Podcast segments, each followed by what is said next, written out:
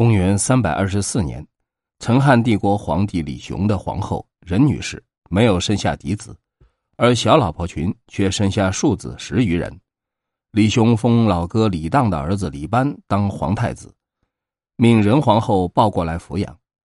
文武官员请封李雄自己的儿子当皇太子。李雄说：“我老哥李荡是先帝的嫡子，才能起义，而又建立大功。”想不到大业眼看就要成功，而他逝世，我常常思念哀悼。而且李班仁慈孝顺，又喜爱求学，一定可以担负祖先留下来的大业。太傅李湘、司徒王达提出异议，说：古时候的君王合法继承人一定选择自己亲生的儿子，为的是公开的确定名分，用于防止野心家篡位夺权，在子立。吴玉记身上就可以得到充分证明。李雄不听从，李湘退出后流下眼泪说：“大乱从此开始。”李班为人温和谦恭，礼贤下士，一举一动都遵守礼教法度。每逢国家有重大决策，李雄都叫李班参与。公元三百三十四年夏季六月，成汉帝国皇帝李雄头上生疮，身上的刀伤累累，一旦病倒。本已痊愈的伤口也都溃烂，脓血交流，儿子们对他都感到厌恶，远远躲开。只有皇太子李班日夜在旁侍奉，连衣服官帽都不脱，亲自给李雄用口吸脓。李雄召见大将军建宁王李寿，接受遗诏，辅佐新君。六月二十五日，李雄逝世，享年六十一岁。皇太子李班继位登基，任命建宁王李寿。录尚书事，国家大事全部交给李寿，以及司徒何典、尚书王环。李班只在宫中服上哀哭，不过问政事。秋季九月，成汉帝国一任帝李雄的儿子车骑将军李岳驻防江阳郡，到首都成都奔丧。因为现任皇帝李班不是李雄的亲生儿子，李岳心里不服，跟他的老弟安东将军李七打算发动政变。李班的老弟李武建议李班立即下令李岳返回原地，再任命李七当凉州刺史，镇守夹蒙。李班因为李雄还没有安葬，不忍心就把他的亲生儿子送走，推心置腹相待，一点没有猜忌怀疑，反而任命李务前往府县驻防。冬季十月二十三日，李岳趁李班夜间守灵机会，就在老爹李雄灵柩之前刺杀李班，享年。四十七岁，同时诛杀李班的老哥，领军将军李都，假传皇太后任女士的任命，宣布李班罪状，罢黜他的皇帝职位。最初，李七娘亲冉女士出身低微，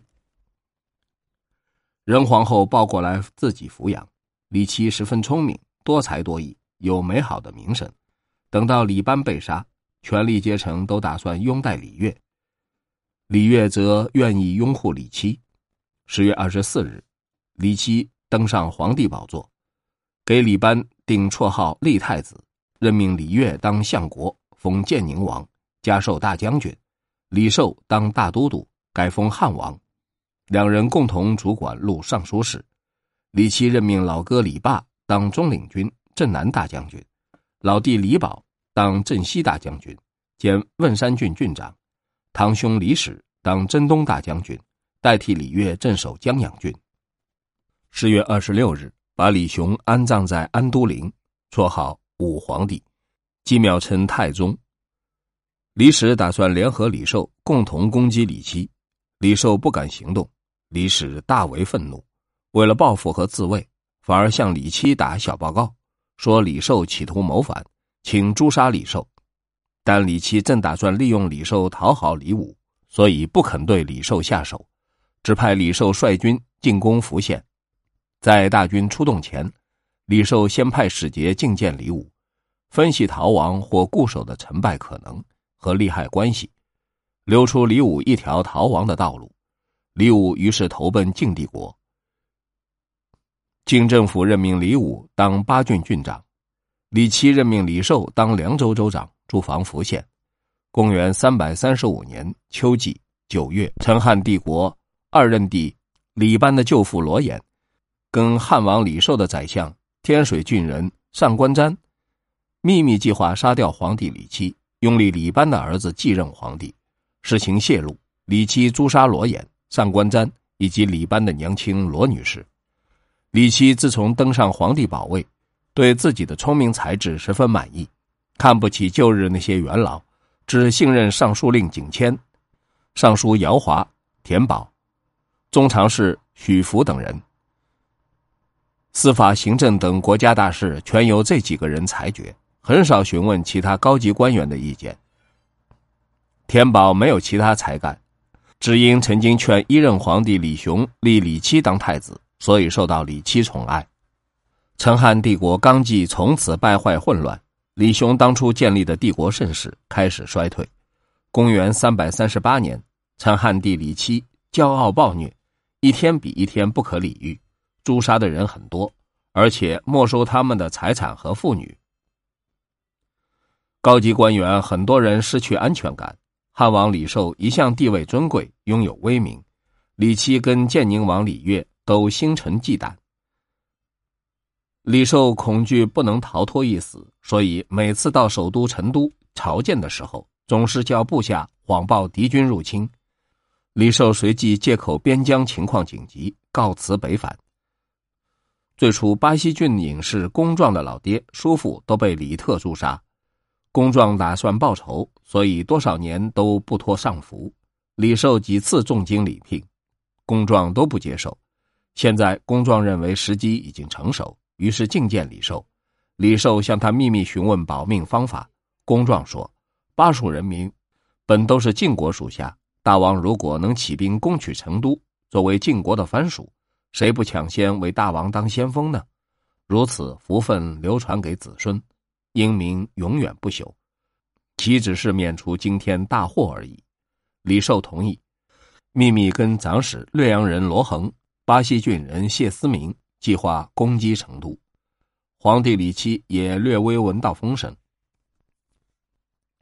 每次都派中常侍许福。前往李寿大营观察动静，又毒死李寿的养弟安北将军李攸。李寿假造了一份妹夫调任的信，信上说皇上即将逮捕李寿。李寿的部将相信，李寿于是率步骑兵一万多人从涪城出发，直袭成都，向部众许诺，只要进入成都，城中所有政府的和人民的财物，都由他们随意抢劫。任命部将李毅当前锋，李琦想不到李寿会真的动手，所以从来没有戒备。李寿的世子李氏当许军校尉，大开城门迎接叛军进城。李寿于是完全占领成都，驻军宫门。李琦派侍中慰劳李寿，李寿上书指控建宁王李悦、尚书令景谦、尚书田宝、姚华、中常侍许福。以及征西将军李甲、将军李希等奸诈邪恶、扰乱政令，于是全部逮捕诛杀。李寿下令大军抢劫，数日之后才恢复正常秩序。李寿假传仁太后圣旨，罢黜李七当琼都县公，囚禁在另外一处宫殿，追称二任帝李班，绰号为哀皇帝。罗衡、谢思明、李毅等都建议李寿自称镇西将军。益州牧、成都王归降庆帝国，作为藩属，把李七送往建康。但任调以及司马蔡兴、侍中李彦等建议李寿继承宝座，继续称帝。李寿命占卜决定。占卜先生说可以当几年天子。任调大喜说，当一天天子就够了，何况当几年呢？谢思明说几年天子比百世封国国君怎么样？李寿说。早上听到真理，晚上死掉也没有关系。于是登上帝位，是为昭文帝，改称汉帝国，大赦，改年号汉兴，用安车满载金银绸缎，前往迎接公壮担任太师。公壮誓言不再当官，对李寿的馈赠一件也不接受。李寿改建皇家祭庙，追尊老爹李湘为献皇帝，娘亲。